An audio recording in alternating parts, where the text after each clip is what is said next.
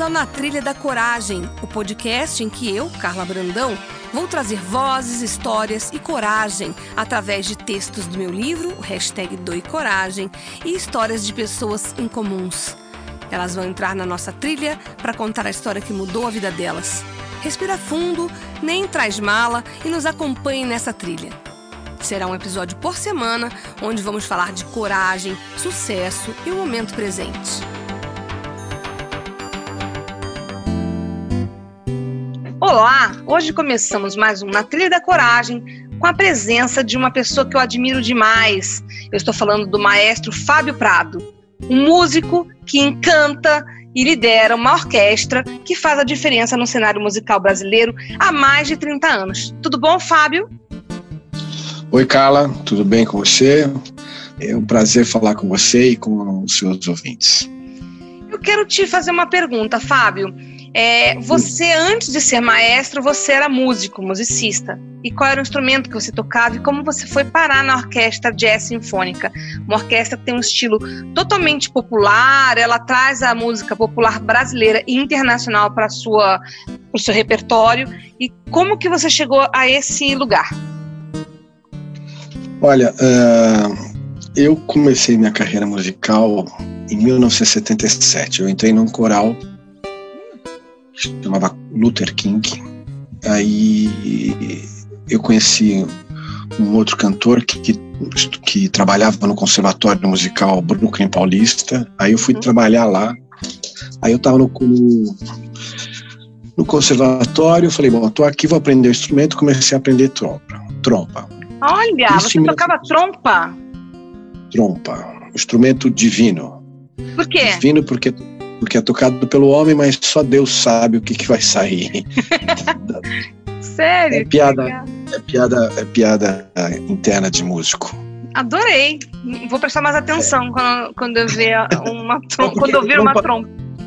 A trompa é, ela tem o hábito de fazer o que, o que a gente chama de escrocar que, que na verdade não devia acontecer, mas é que tem algumas dificuldades técnicas da trompa que fazem com que ela tenha todos os instrumentos metais funcionam por harmônicos. Isso é um pouco técnico, mas enfim.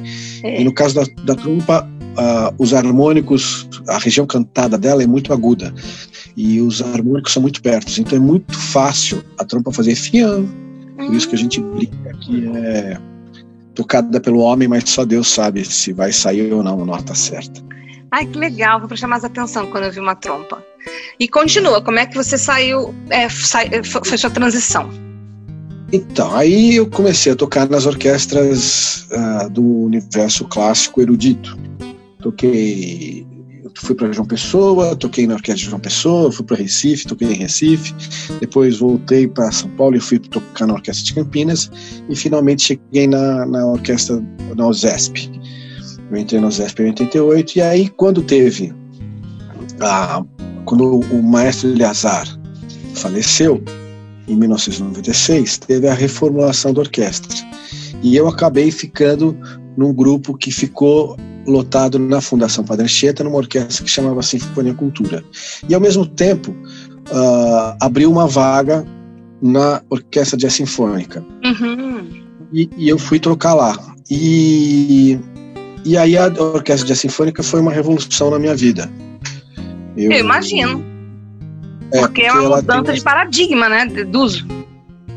Exatamente. Uma a, música erudita ela tem parâmetros muito rígidos para você uh, tocar e interpretar uma canção.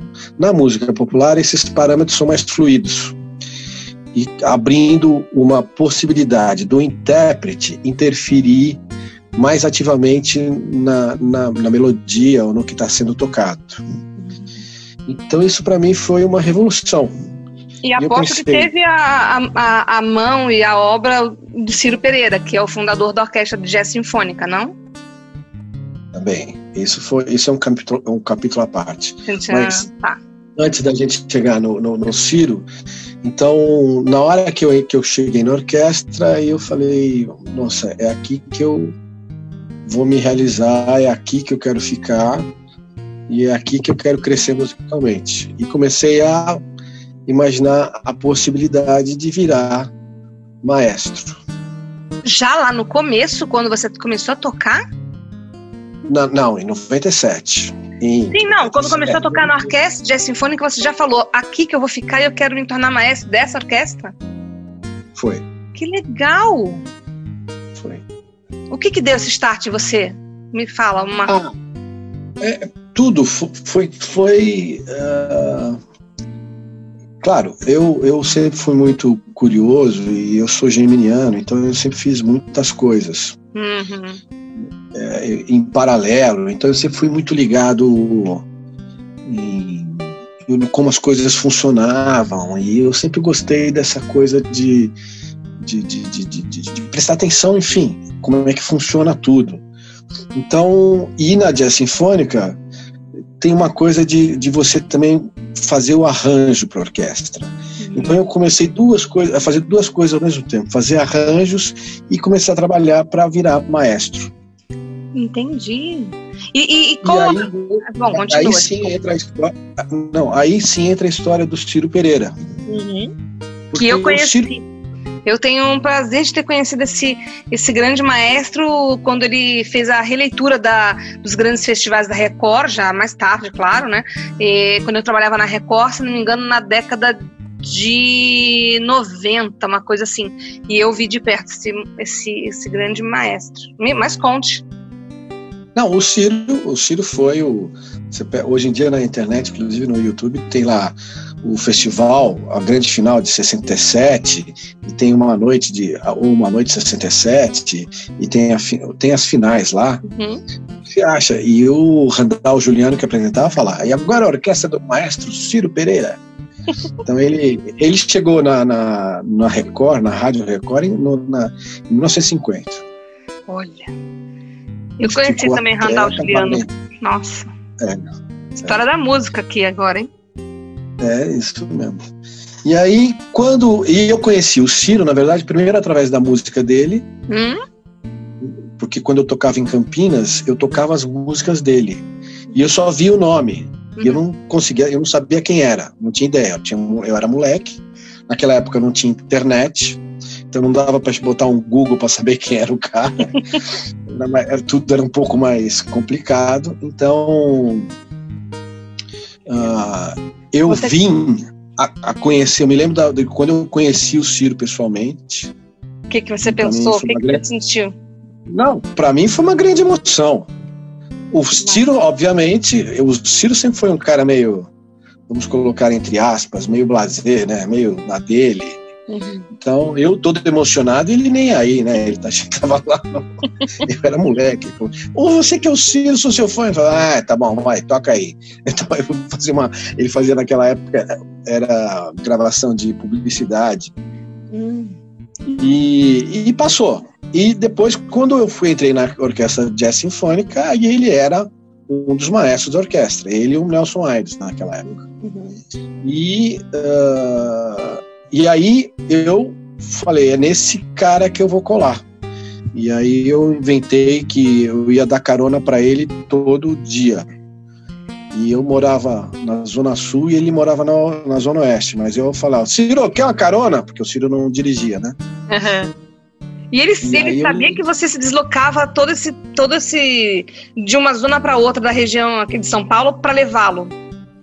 Ah, acho que sim. Mas não dava muita bola também. Mas você foi eu, muito eu, inteligente, arrasou, porque aí você conviveu de perto com ele, né? De, de uma forma que. sem armadura, sem aquela pose de maestro, deduzo eu, né? É. É, então, para mim foi uma coisa muito rica. E então, a minha convivência com o Ciro foi, por um lado, pessoal, muito intensa, porque todos os ensaios que levava ele para casa era eu, então isso, isso durou de 97 até quando ele faleceu em 2011, e ao mesmo tempo eu tive um contato com ele muito uh, intenso no ponto de vista da, de, das obras dele, porque o Ciro escrevia à mão. Olha. E uh, a orquestra hoje em dia toca com músicas digitalizadas por programas específicos de música. Uhum. que você escreve a música nesses programas, né? Então é diferente da, da digitalização como facsimile. Não, você tem que colocar nota por nota no programa. Então eu fui fazendo com uh, diversas peças dele, eu fui copiando no computador. Então eu copiei, ele tem mais ou menos umas 200 peças na orquestra, eu devo ter copiado metade disso. E isso acabou, junto com as, com as conversas com o Ciro, uh, acabou me dando uma intimidade é. com ele uh, sobre todos os aspectos bastante importante para eu entender todo o tamanho desse grande personagem da música brasileira. O que, que você tirou de mais precioso dessas conversas? Mais de 10 anos de carona, né? Olha, o Ciro, uh, eu acho que ele é um dos maiores orquestradores que, essa, que esse país já produziu. Ele tinha uma noção de, de cor e de equilíbrio orquestral uh, raramente em, é, alcançado por qualquer outro compositor. Eu já toquei muito compositor brasileiro. Uhum. Agora, as peças do Ciro têm uma riqueza e, uma, e um colorido e um equilíbrio, porque o que as pessoas às vezes não entendem, eu sempre digo que escrever para orquestra é como escrever romance. Ah, é? Me conta aí, que eu também não faço ideia. Conta para todo mundo é, aqui que está te ouvindo. Quando você vai escrever para um grupo pequeno, uhum. é como se você estivesse escrevendo um poema, uma prosa, uma crônica.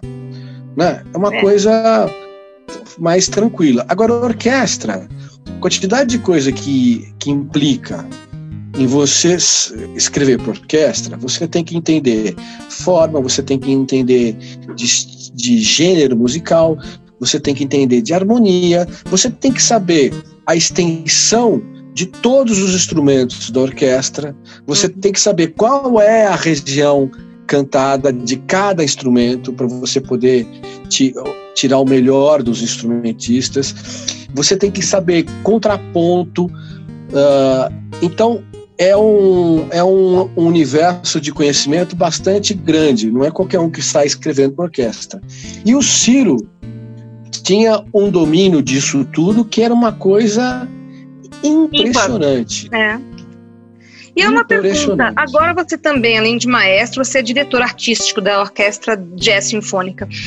Qual, o que isso representa para você, Fábio, no momento em que o país também atravessa um momento delicado, em que a cultura está sendo avaliada de outra forma? O que, que isso representa para o Fábio Prado? Olha, uh, eu sou uh, um apaixonado pela ideia da jazz sinfônica. Por quê? Porque a jazz sinfônica ela nasceu com dois objetivos principais. Primeiro, manter viva a memória da era de ouro das orquestras do rádio. Estamos falando das décadas de 40 e 50 do ano passado.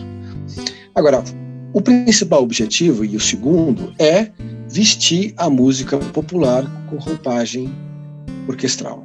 Uhum. Eu adoro. A gente, a gente, uh, então a gente só faz música popular.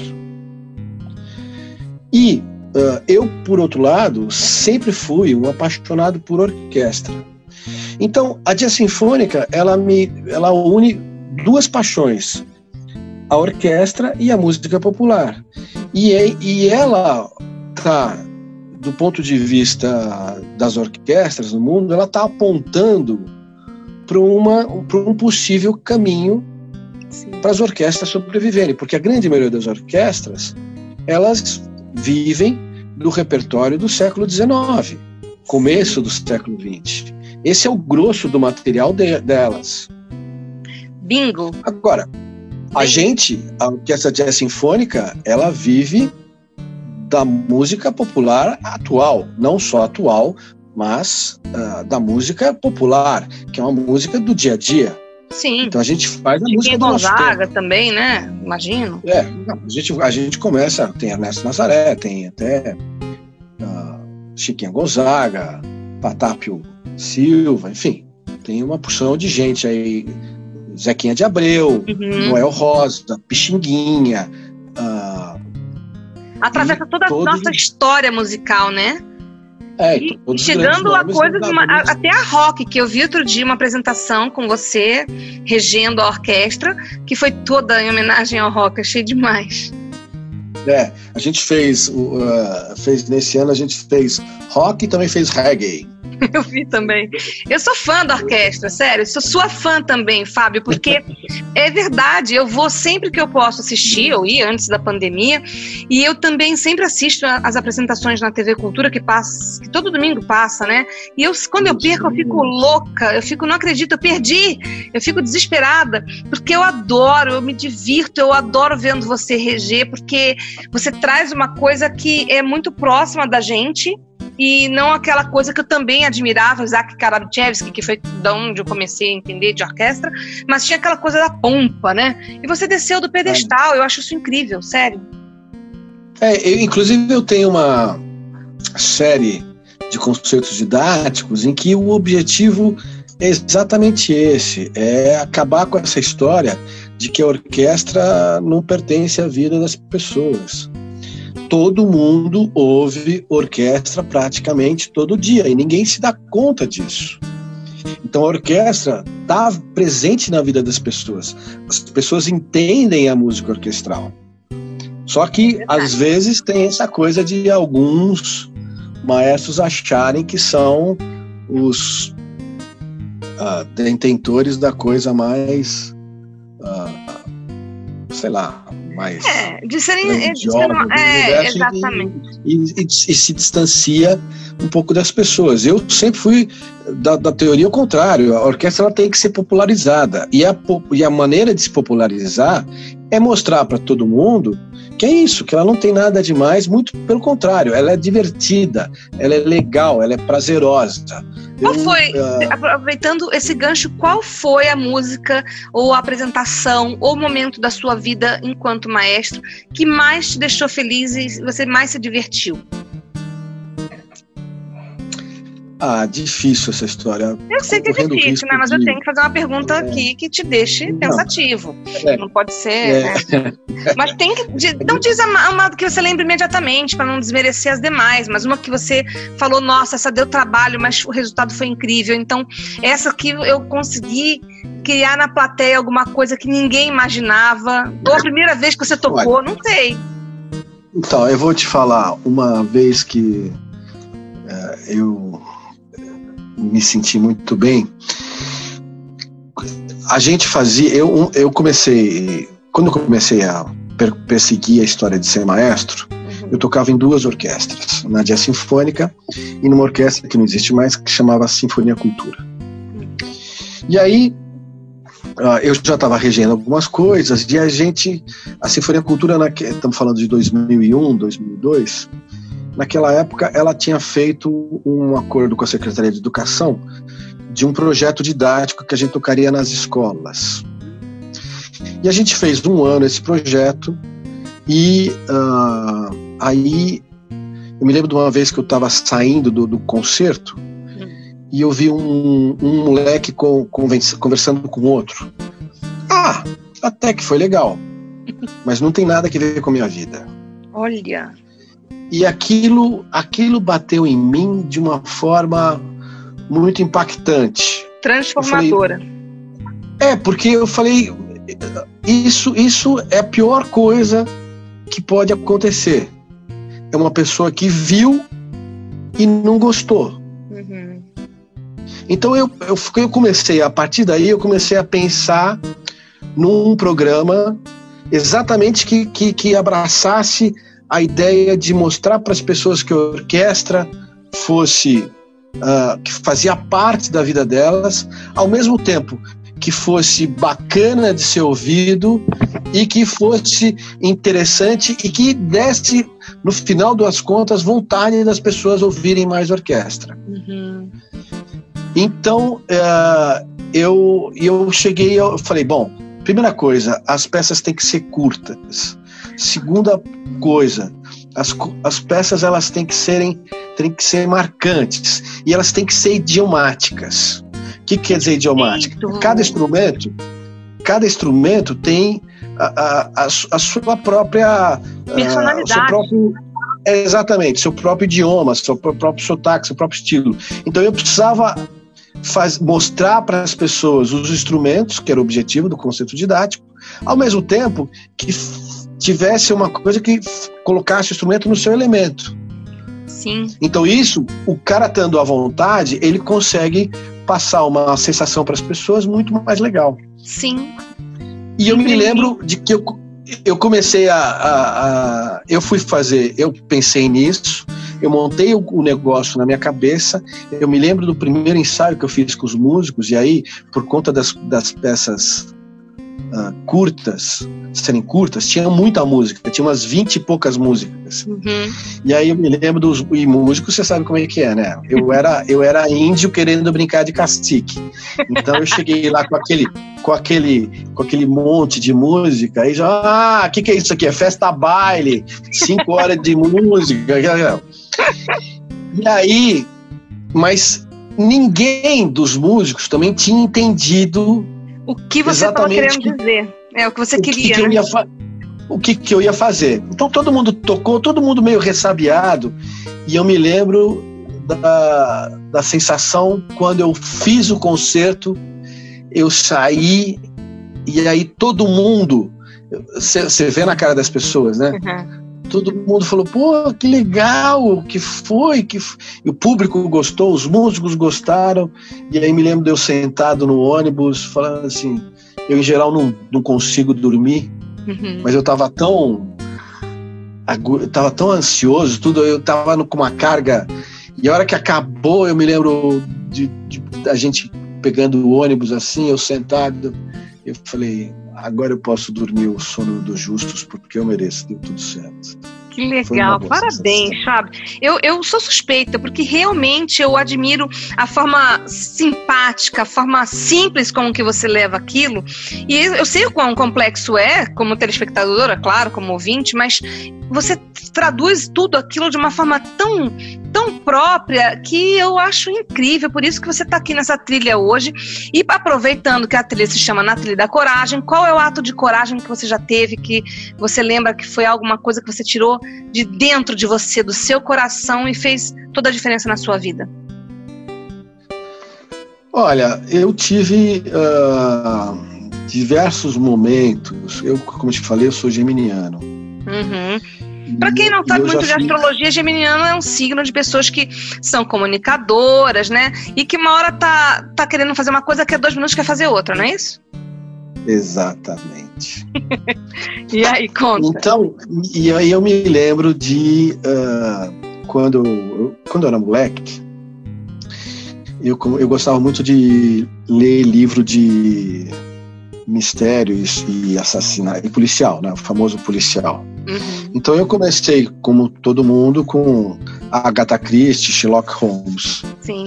E logo depois eu descobri um francês que chamava Maurice Leblanc, Sim. que tinha como personagem o Arsène Lupin, que é um ladrão de casaca. Uhum. Era a versão, a versão Sherlock Holmes do francês, francês. assim dizer.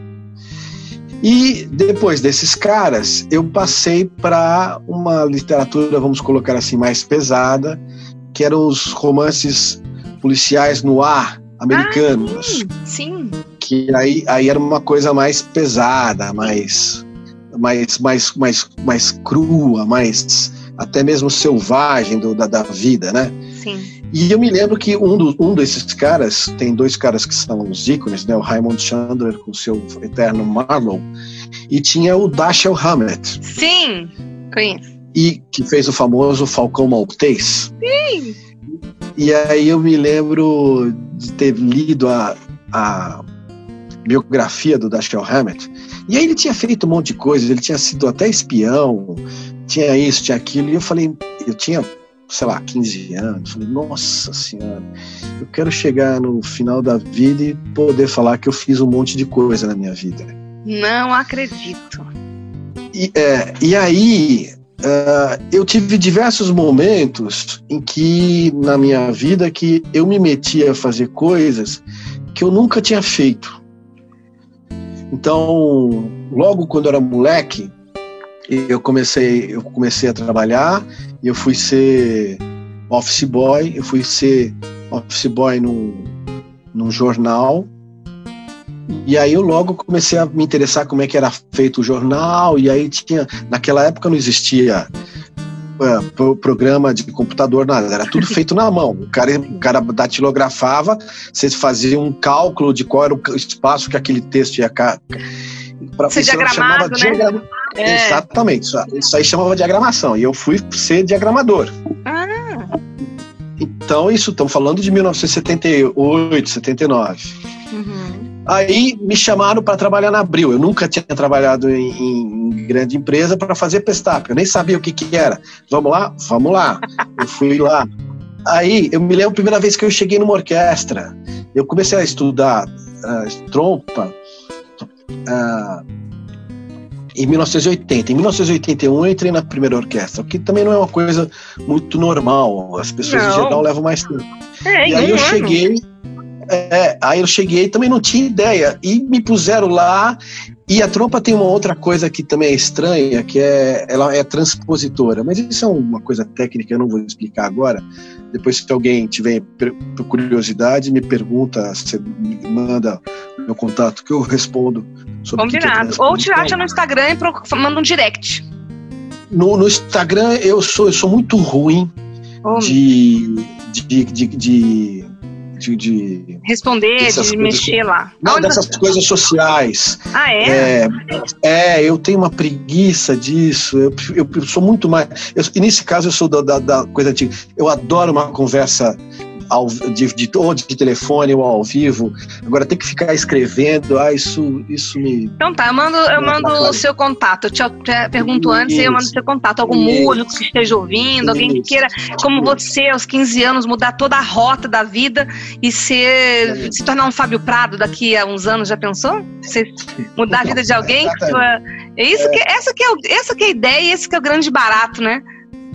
É, não, e eu tive alguns, alguns momentos assim de, eh, de. Aí eu comecei a trabalhar como consultor de informática. Eu fui aprender inglês, eu nunca fiz um curso formal de inglês. Eu aprendi inglês na, na porrada. Eu, eu comprei um software americano e eu me lembro que eu li o manual três vezes. Primeira vez eu não entendi nada. Na é. segunda eu entendi alguma coisa. Na terceira, é. porque eu fui usando o software, eu já entendi bastante coisa. Aí eu comecei a ler uma revista em inglês, foi, até que chegou uma. uma eu, tra, eu trabalhei para três grandes empresas uh, de, te, de equipamentos eletrônicos japonesas, a Holland, a Korg e a Yamaha. Tá. E aí, por conta disso, eu inclusive comecei a traduzir manual. Gente. E aí, por conta disso, eu, resolvi, eu recebi um convite para traduzir um software canadense em Não, do inglês para português. Você já testou o seu QI, Fábio, por acaso? Pelo amor, tô ficando me sentindo aqui péssima, mas tudo bem, tudo bem. Mas parabéns, meus parabéns, sério. Não. E uma pergunta, é, quem tem... é seu ídolo? Quem é seu ídolo? Só para dar uma lacuna, quem é seu ídolo? Assim, quem você ah, eu, eu eu gosto, eu sou fã do Ciro, né? Ah, eu acertei, nem sabia. É, na, na, música, na música erudita, eu tenho dois compositores que eu adoro. Quem? Brahms e Dvorak. Brahms alemão e Dvorak tcheco. Nossa, eu vou considerar Eles... que o segundo eu não vou procurar hoje, porque o Brahms eu conheço bem, mas o tcheco é, não o, o, o Dvorak, você já ouviu, se você tem telecine, pam, pam, pam, pam, pam, pam, pam, pam, pam, pam, pam. Esse é o tema final do último movimento da Sinfonia do Novo Mundo, porque o, o Dvorak, ele era tcheco e teve uma época que ele foi para os Estados Unidos. Hum. Ele foi ser diretor do conservatório de, acho que de Nova York, se eu não me engano. Pode ser que eu esteja equivocado nisso, mas é, e lá nos Estados Unidos ele fez uma sinfonia para o Novo Mundo, porque a América era o Novo Mundo. E essa sinfonia é uma sinfonia muito uh, muito importante no, no, universo. Mas ele fez muito, muitas outras coisas. E por que, que você gosta desses dois, só para entender? Olha, quando você começa.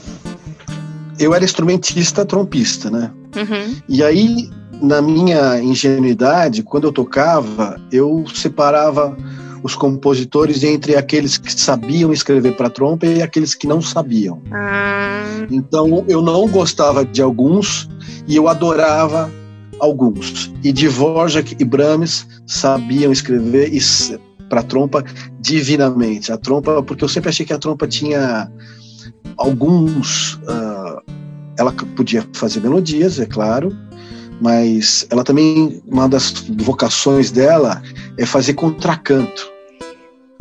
Então, e eu sempre achei que eles tratavam a, a, a, cor. Quando você sabe. Não só, não é com respeito, não. É, é eles conseguiam explorar o instrumento, porque Entendi. a orquestra, se, se, a orquestra é uma coisa, como eu te falei, é um laboratório de cores. Tá. Quando você sabe usar a trompa corretamente, a cor da, da orquestra ganha um brilho todo especial. Nossa, domingo eu vou assistir a, a, a, apresentação, eu vou prestar atenção na trompa e no som da trompa. Tô encantada. É, é sério. Faça vou, isso, vou prestar isso. atenção, Fábio. Faça Sabe isso, qual vai. Bom, é, eu vou, vou prestar atenção, vou prestar mais atenção também nesse, nesse, nos dois em relação à trompa, porque a gente que é leigo e eu sou, me considero só uma pessoa que gosta de música clássica e, e bastante da, da, da, do, do, jeito você, como você trata a música brasileira, né? Eu vou olhar com, vou ouvir com outros ouvidos. Qual que é o seu próximo sonho, Fábio Prado? Olha, eu vou te, agora eu vou te falar uma coisa. Eu não, eu virei uma, diretor artístico da orquestra agora uh, em, no começo desse mês, de julho tá. de 2020. Né? Era um, um cargo que eu estava me preparando para assumir, mas ele estava um pouco distante. Tá. E de repente, por uma série de conjunturas, eu acabei. Uh, Ao estilo chegando... Fábio Prado, que as coisas acontecem, você acabou, é, né? Bem é, o seu estilo. Exatamente. E aí, aí me chamaram, você topa? Falei, ué, vamos nessa, né? Os desafios são enormes, mas neste momento o que eu gostaria é de colocar a orquestra no lugar que ela merece. Qual que é?